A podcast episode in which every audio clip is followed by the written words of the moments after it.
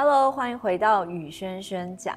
今天的雨轩轩讲，为大家邀请到我的朋友，是一个我觉得非常有趣的一个男人，而且非常有魅力的一个人，他叫做 We。今天我们要跟你聊聊的，除了他的工作，还有他身上一些不为人知的故事，包括亲爱的 We，你是单亲爸爸。Yes，我是。你提到你跟你小孩的相处，你会把你的小孩当成是你的好朋友，就这个态度、这个心态，你是怎么样去创造出来的啊？对，我觉得就像我们尊重女性，我觉得孩子也是，就是我们在生活中一定要尊重他们。像我今天要来录影，我早上还跟他在 double check，就是说我要去参加伟轩姐姐的那个录影，那我就问他说：“你有没有特别希望？”我分享一些我们的什么过程，你不敢相信，他竟然跟我说，我觉得你可以聊聊学校的事情。然后我说，我都只把你接到门口你就进去了，你的学校生活我并没有参与到。他竟然就跟我说，爸爸，你不是跟我说你上班都在想我吗？你知道我在上课的时候也都在想着你，所以你在想着我，我在想着你，我们不是也像是在一起一样吗？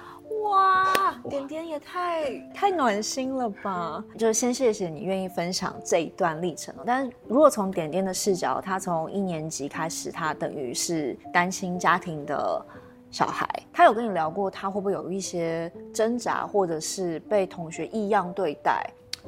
呃，这是我一直以来最担心的部分。我们每天都会聊天，哇，对，然后每天都会抱抱这样子，这是。他说他每天最重要的事情，那对我也是。那有一次，他最好的朋友到我们家里来，这样子，在周末，他的好朋友到家里，就马上问他说：“你的妈妈在哪里？”对。那我当下其实有点紧张，我想说，我不知道我的孩子会怎么回答他这样子。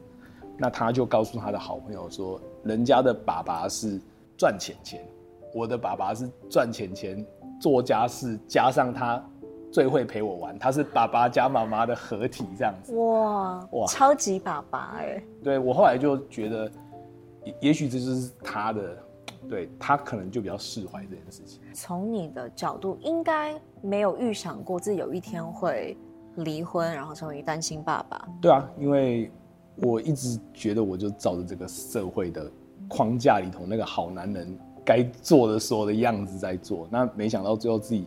还是把它搞砸了，这样。什么是好男人？你原本设想的好男人的框架是什么？比如说会赚钱啊，对啊，然后你不要去外面搞什么 有的没的那些外面的感情什么的嘛。但好像少了一点关怀，我觉得。太太还是对孩子那个时候也没有关怀。主要应该是另一半。我不知道我这样想对不对？因为在我们台湾最强女力魏轩面前，我觉得每一个女生应该是不管她活到什么年纪，她都喜欢被。爱的感觉这样子，不只是女生，就是人都喜欢被爱。你现在应该也很想有被爱的感觉吧？对，好像是哎、欸嗯。所以这不是只有女生想要被爱或需要被爱，是人都需要被爱。那我觉得我那时候可能，嗯，觉得一切都太理所当然，对，理所当然。所以忙于工作吗？一开始我会这样觉得，但我觉得那就是大部分的男人给自己的一个解释。我觉得讲白了就是。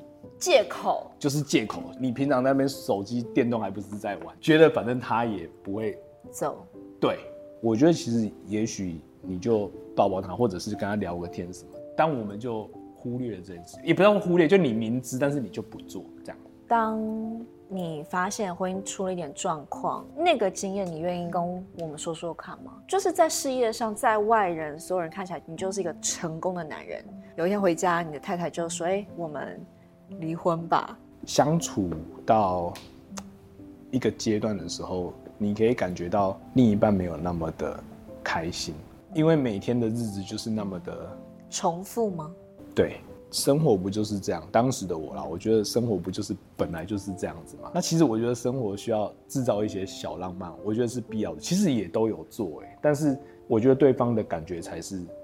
真正重要的，我们自以为的不重要。有一天，就是他就有提到说：“你再这样子下去，我可能就会搬出去了。”这样子。那他有提醒你啊？如果你再这样下去，对，所以我说，男人有时候你不要怪别人嘛，就是你还是 因为人家其实都有给你那个最后通牒。但我觉得也不是一次哎、欸，其实我后来想想，他讲了好几次哎、欸，那时候就是心里头自己会觉得。我就是跟你道个歉什么之类的，然后就改个一两个礼拜，最后还是会慢慢的回到那个状况。我觉得要一个人去爱另一个人，其实就算他有九十九个缺点，有一个优点那也就够了。但是你要一个人讨厌一个人，就算他有九十九个优点，他只有一个缺点，你也可以把他嫌到爆这样子。那我觉得当时就是其实应该是爱的那个感觉，就是喜欢的那个感觉，有一点比较消磨掉。重点是他对你可能没有爱了。我觉得人在沟通这件事情。很多时候是很有误差的，嗯，就是我明明讲了 A，但其实想要的是 B，我们说出来的跟需要的，它其实不一定是一样，所以他其实真的很需要认真的去聆听对方到底要沟通什么，他才有可能去促进彼此的共识。我自己很喜欢，你知道 communication 这个字，嗯，communication，com c o m，它是共同。然后后面那个字叫做 action，、嗯、就是 communication，其实是要共同能够有一致的行动，这才叫 communication。要有行动，对不对？要有行动。就一段关系里面，一段婚姻里面，爱到底是什么，以及怎么样去维持婚姻关系之中，或是两个人相处之间的一种彼此的永不厌倦。如果有机会再回到，不要三年前，我们回到四年前，你会想做什么去改变吗？对，应该不会想要去改变什么，发生就发生。人人生就像食物一样，酸甜苦辣，我们都是来玩的，就是有快乐，也会有苦味，也会有各种的味道。那也许就是老天要我遇到这件事情，对，所以我的人生都没有后悔这件事。这个很潇洒哎，就是因为我知道你其实离婚前两年还有一点是在一个情绪黑洞里面，非常。但你不后悔所有的发生？就这一年自己有调整的心情嘛？对，去做了很多有意思的事情，这样子，那才慢慢听回来。这样子，我觉得如果没有那个过程，或许也不会变成现在的我。现在的你是怎么样子的你啊？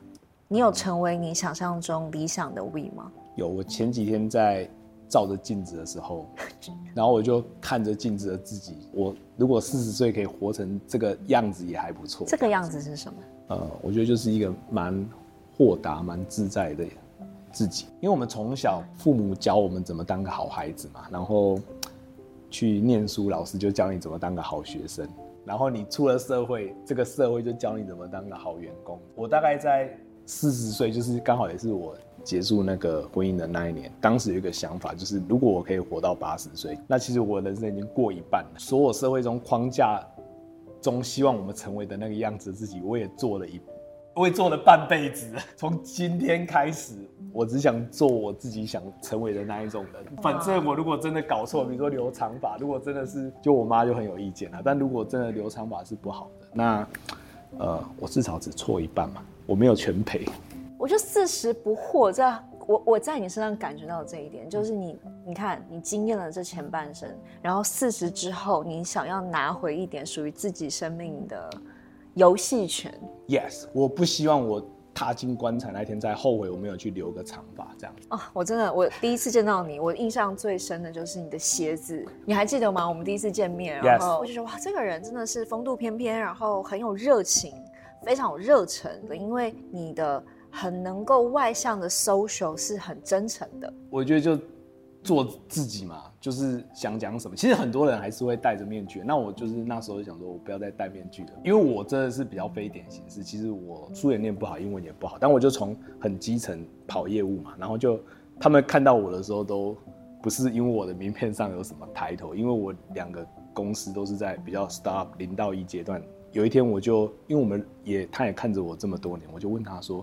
哎、欸，我觉得我是不是应该要跟别人一样，就是穿的比较那种西装笔挺，对，就是比较像典型的那个样子的总经理来跟你见面比较好。然后我们那个总经理他就跟我说：“哎、欸，喂，我怕你这样子走进我们圈子里头，会没有人认得你这样子，因为大家都知道你就是这个样子。你走到哪里，大家都知道喂就是这个样子，所以你不用变成别人的样子，你就做你自己的样子就好了。哎、欸，我觉得。”他给我蛮大的信心啊，所以他觉得你就在专业上把把该做的事情做好就好了。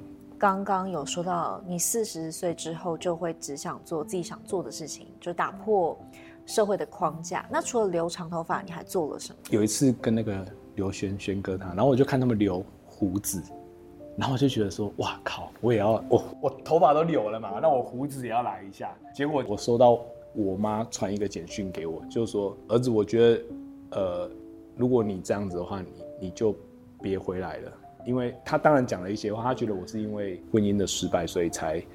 放飞自己这样子，其实不是，但是妈妈会担心。我记得我在高铁上，因为那一天我要去一个大集团开一个很重要的会，然后到了现场，我就一直想说，我妈怎么这样情勒我？你怎么都四十几了，妈妈怎么还在？妈，妈妈没有接受你已经长大成一个独立男人的。其实她一定可以啦，就是妈妈总是爱孩子，我很清楚。我就到了那个饭店，那个饭店就在高铁附近。我说，你们有没有刮胡刀？台中高铁站的那个 Seven Eleven，我去买了一把，我还记得四十九块的刮胡刀，我当下就把它刮完，然后我就录了一个影片，然后我就跟我妈说：“妈，我知道你爱我，好，那我本来已经决定了，在四十岁以后，我只想做自己开心的事，没有任何人可以再去影响我做我想做的事情。但是你不是任何人，你是我妈，对，所以为了你，我。”就做了这件事情。母子的关系，或是父子的关系，如果要用一句话来形容，你会怎么去形容呢？我觉得他们给我充分的自由，哎，从小就给我充分的自由。我觉得可能这也影响到我跟点点吧。你有在想，你想要带给点点什么样子的家庭成长环境吗？其实我后来想想。真的没有。如果回想当时，真的没有，因为我觉得我当时的状况就是一片黑暗。我甚至就觉得，反正我就是把教养嘛，就是教他跟养他这个最基本的满足就好。但是我后来真的在做的是陪伴。我以为我在陪他长大，后来我觉得是他陪着我又过了一次孩子的人生。因为你看我叫 Wii，我就是这么爱玩的。然后家长会通常都全场唯一一个男生，你知道吗？那其实我后来觉得。哎，单亲父亲，其实我从来不觉得他是个什么弱势，但是我发现其实也有蛮多社会会投射的形象，就是好像比如说老师常常有什么孩子的事情，其实有时候会蛮自然而然去问妈妈，其实你是可以问爸爸，因为大部分的事情是我在处理嘛。其实你讲到一个很很重要的重点，就是整体社会都还是会以为，或者是假设 default。其实妈妈跟母亲就是应该要担负更多的家庭育儿的责任。其实女生也会这样觉得。对，然后那个赖群常常老师都是 tag 他，你知道吧？但是老师我觉得他们比较没有意识，说父亲好像该做这件事情这样。他就是某一种程度的无意识偏见，他其实是一种大家以为假设就是这样，但当有这些假设的时候，今天遇到像点点很幸运，他是遇到像你这么开朗的一个父亲。他这些无意识偏见很有可能会造成小孩的二次伤害，或者是同学之间可能就会说，你怎么没有妈妈，或者是你爸好奇怪，为什么要留长发？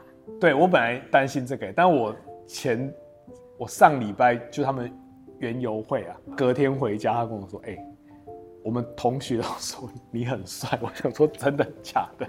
我想说，哎、其实我好像。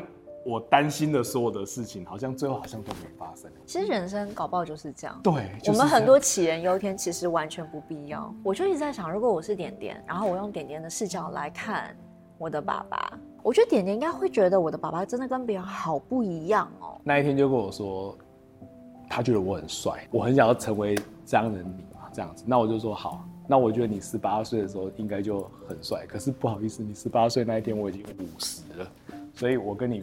那个男子汉的承诺，等你十八那一天，我五十那一天，我会把我的体态跟样子控制好。我们到时候来一个 PK 帅气的父子合照这样子。你的爸爸也是这样子的人吗？我觉得就是传统的华人男性。我有一次在我的一个很好的同学家看到他跟他弟弟，那时候已经是高中生了，一个一百八的男生跟他爸爸拥抱。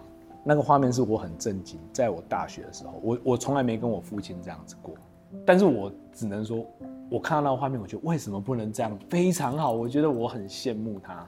我现在还没办法跟我父亲这样，但我就觉得我至少先跟我的下一代开始。所以我说这是我们每一天很重要的事。有一天我爸来台北，然后我就跟我儿子说：“哎，你去抱一下爷爷这样子。”然后他过去抱他的时候，我就跟着在旁，我就。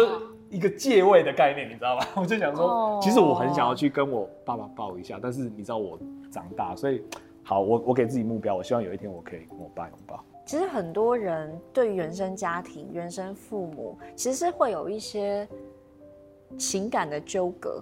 但我觉得你的做法就是，你会在你的能力范围之内去创造你想要的环境。譬如说，没有办法抱自己的爸爸，那我就抱自己的儿子。可能也是一种寄托，哎，会不会？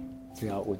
就是因为你自己不不好意思嘛，那就想说透过孩子好像比较自然一点。我觉得是哎，我觉得是一种没有办法做到的，尽量的做到。如果真的说爸爸，我想抱你一下，你觉得你爸会跟你说什么？我没想过哎，我真的没想过。哎，我们的 We 那个眼眶都是泪了。我真的可以理解，因为我觉得有时候真的要去抱自己父母亲的时候，那一刻我觉得很忐忑。我也是，就是抱了我妈。对。然后我觉得那一刻我，我有害怕的感觉，因为我发现我妈妈的身体变得好小。想你知道，我妈妈不管怎么样，我那天才跟我先生说，就是我真的觉得我不管多大了，我我在我妈面前就是十二岁，就是十六岁，永远长不大。我觉得妈妈甚至也没有想要我们长大。就是我就说啊，妈妈，我水打不开。我妈就啊，我帮你开了。可是那个开的那瞬间，我会感觉她很快乐，因为她她帮她女儿开了那个。对。我比她高，我的力气比她大。我觉得我那一刻是很，我是有害怕的感觉，嗯、很爱，可是很害怕。所以我觉得应该很多我们这一代人是没有被这样好好的被父母好好的拥抱过的。这件事情可能是。假设有一天你到要离开这个世界的时候，你绝对不会后悔的一件事情。有有时候人生很多选择，工作上或情感上，但是我觉得这件事情是保证你不会后悔的事情。可是你可能要抱那一刻，父母就说干什么啦？很奇怪，当下会很受挫哦。我觉得我们是不是应该要试着抱更紧才对？报警处理，报警处理要勇敢一点。可是我真的觉得我很幸运，当他们的孩子，我爸跟我妈，因为我觉得。如果不是他们这样养我、教我，我怎么可能变成现在这个样子？因为我曾经跟我妈说，我觉得她永远是我心中的超人。可是我眼中看着她，其实已经年纪比较长了，这样子，那我就会有一点担心。尤其我们这一代，这种三明治世代，就是你知道，家有老，然后又有小，有时候夹在中间，你会看到一个新生命的诞生，但你会看到一个生命的。垂垂老矣，我觉得那个过程就是一方面你又欣喜，一方面又会舍不得。但你知道这件事情迟早会来，所以要也要把持像你这种游戏人间的精神。我发现你真的很多才多艺耶，因为像你也会做那个每天花十五分钟写手绘变体字这样子，就是我就其实在画字啊，一般人家以为我在写字。其实给我们看一下你画的作品是长什么样子。这就是一个小春联啊，然后 Wow. 呃，对，这是就你自己画的。有有一天叫那个 Uber 外送吧，然后就拿拿笔就把它写成可能当时的一一首歌词还是什么的。对，那这是蒋勋老师。蒋勋老师的诗。那时候就是刚好有一个机会，就是那个轩哥他们那个超男进化论，然后里面有一个叫心，心就是在讲说我们其实应该要去找到那个从小很纯粹那个喜欢的东西。那我就想说，我从小很喜欢画图跟写字，可是我从出社会以后，我就忙于工作，忙于工作。对，其实我们没有受过科班的训练。所以这件事情只能变成我的兴趣，不能变成我的职业。然后我就想说，好吧，既然特色嘛，那我写字也写不赢人，我画图我也画不赢人，那我就合在一起。对，我就用画图的心情来写字。那哦，所以其实我在画字。那后来我发现 Facebook 很有趣，他都在那个时间提醒我们今天是谁生日。我我就会从我的那一天的好朋友当中选一位，有时候可能两位，然后我就会亲手写给他。那其实这件事情本身最难的，并不是写这个过程。很多人不知道，其实是找他的中文名这件事情非常的难。哦。我我发现，其实我们每个人那么多朋友，可是你没有真的那么认识你朋友，你可能只是在某一个场合。对。可是我反而透过这个过程去更认识他。哦，原来你是在什么领域，然后你做了什么事情。我真的把我人生的十五分钟，就是完全奉献给一个人。就是那个，我觉得那个创作过程很像是你把一段时间送给他，然后那段时间，因为在看着你写的过程，好像也跟你一起度过了那个十五分钟，我觉得很有很有生命力的一个创造的过程。我偶尔会写的不是很满意，然后我就会想说再写第二次，甚至有写到第三次过的，到最后你还是会发现第一章。是最好的，就像我们的人生，即便你犯错了，可是你坐时光机回去，可能最后就是另一个平行宇宙，但是你可能还是会觉得一开始那个状态是最好。所以我说我不会去后悔，想要回到三年前改变什么，是我觉得人生其实就是一样的。所以就是把握当下，然后把那个版本活到最淋漓尽致，其实就是最好的状态了。虽然有虽然有时候会还是会有点那个啦难过，但是我觉得。难过也是一种心情，难过就是在所难免啊。嗯、我们的一年就有四季，春夏秋冬，我都是这样想的。一年有四季，春夏秋冬，所以冬天来的时候是很自然跟正常，冬天之后就是春天了。我真的很佩服你，是因为你看你是右手，这是。这是右手，我真的要跟大家说呢，就是他其实做所有事情都是右手，因为你是右撇子。我的惯用手是右手啊，但是呢，我收到的影片，你竟然是用左手。就我前阵子去骑车啦，然后把自己的手摔裂了，这样。然后后来就想说，我这是心意啊，我又不是真的什么张大千那种伟大的书法家，所以其实我要传递的不是真正说什么多美，而是我对于我这个朋友的在乎嘛。所以我还有左手，我我为什么右手不行呢？我就。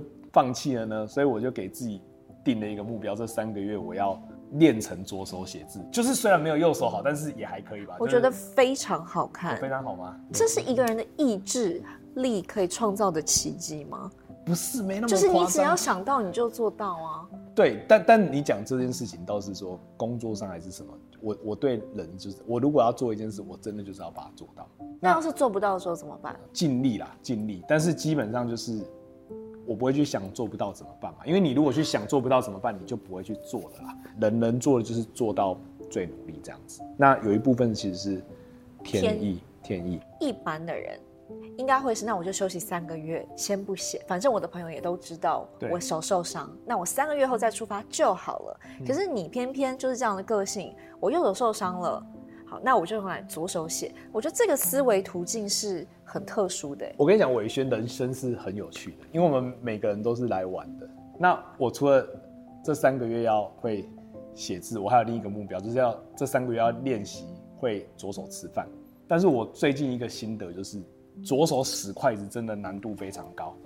然后我真的有去很哲学的研究这件事情，筷子其实是双重技巧，因为它除了有准度的问题，它还有。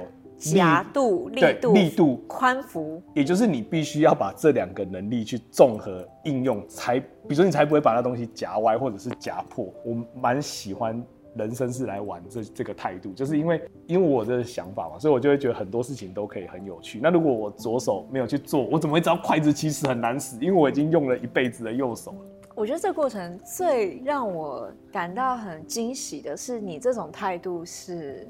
是巨细靡遗的，我觉得你的人生很像潘朵拉星球里面那些很奇异会发出荧光的花，就是它非常巨大，然后它非常灿烂，然后它有时候好像白天没有什么，但是晚上它就啪，是一大片很绚烂的这种奇幻的乐园。我没有觉得，我只是在随着自己的心意过日子而已，这样子。哎，而且亲爱的，我觉得四十岁的你很像是。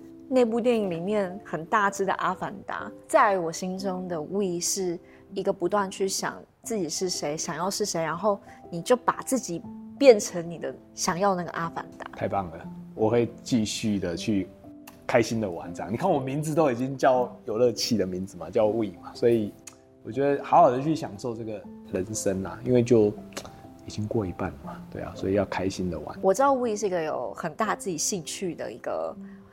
男人哦，然后这个男人听说有三大兴趣。其实我的 Facebook 上大概就是美食嘛，就工作相关嘛，然后美食跟乐高跟球鞋这样子。我们今天是不是带了一些球鞋，要让轩轩来开开眼界？我最喜欢那个 Jordan 嘛，就是 Air Jordan 这样子。会喜欢它，就是因为 Jordan 就是一个卓越的代名词，所以我其实穿球鞋就是觉得我每天就是。把它穿在自己的脚上，告诉自己要成为一个工作很卓越的人，这样，他又刚好是这个八千五百双全球限量当中那个八八八这样子，对，就是哎、欸、很 lucky 这样子，就让我觉得说他很有一个特殊的意义这样子。那我想问，因为你说其实你穿上 Jordan 的这种鞋子，你就会觉得说每天工作的时候就可以要追求卓越，卓越是什么？对你来说，我觉得就是。使命必达，就是如果有什么 mission，你就是想办法去把它达成。使命必达，没有，你就是看 Jordan 就是这样，就是他要去追求我变成最棒的篮球员这件事情，他的态度。但是当然，最后是因为结果是这样。我也很相信，伟大不是目标，伟大也不是结果，伟大是过程。嗯，第二双鞋，呃，这一样是 Jordan One 嘛，然后其实 Jordan One 最经典的配色是那个 Chicago，就是白红的配色这样。但它是紫色跟黄色。这一双很。很屌，就是它穿着穿着，它磨掉以后，它最后就会变成是紫色，就会变成红色，然后这个黄色就会变成黑色，它就会变成一双 Chicago 感觉。我觉得它最漂亮的时候，应该是不是现在，应该是说你穿到 Chicago 的时候，甚至应该说到一半磨损，这就是你的此时此刻啊。Yes，我觉得你讲的真的太好了，就是每一个当下都是最好的自己啊。我觉得，其实每个当下如果都是用你的生活态度。去玩，have fun，然后不顾一切的使命必达。其实我们的人生也是我们自己的使命，对吧？就是让我们的生命值得我们这样玩过一遭。我觉得，如果我们在登出的那一天，告诉自己说这一场 game 我玩的很，真的不后悔，我觉得那就是最屌的。哎，We，我发现你真的是一个侠客，哎，侠客任我行的这种自意，我在你身上。看到了，你是会到一个很积极的状态，是，哎，这东西我想要，然后见一条酒一拎，然后等到天时地利人和的时候，你就会记得你年少对自己的承诺。简单来说，很不像现实生活中的人，就是你看，明明这么活出自己，却会让好多人觉得不像现实生活中的人。其实你才是活出了真实的人生。所以这一题，我要留给所有的观众朋友们：你有活出真实的人生吗？当我们觉得哇，We 好像活出一个不是现实人生的时候，其实他才活出自己的人生，不受社会期待框架所绑住的人生。那你呢？那我呢？我想今天我们可以一起来好好想这个问题，然后祝福大家每一个人都可以活出自己的人生游戏之局啊！Yes，我们下次再见喽。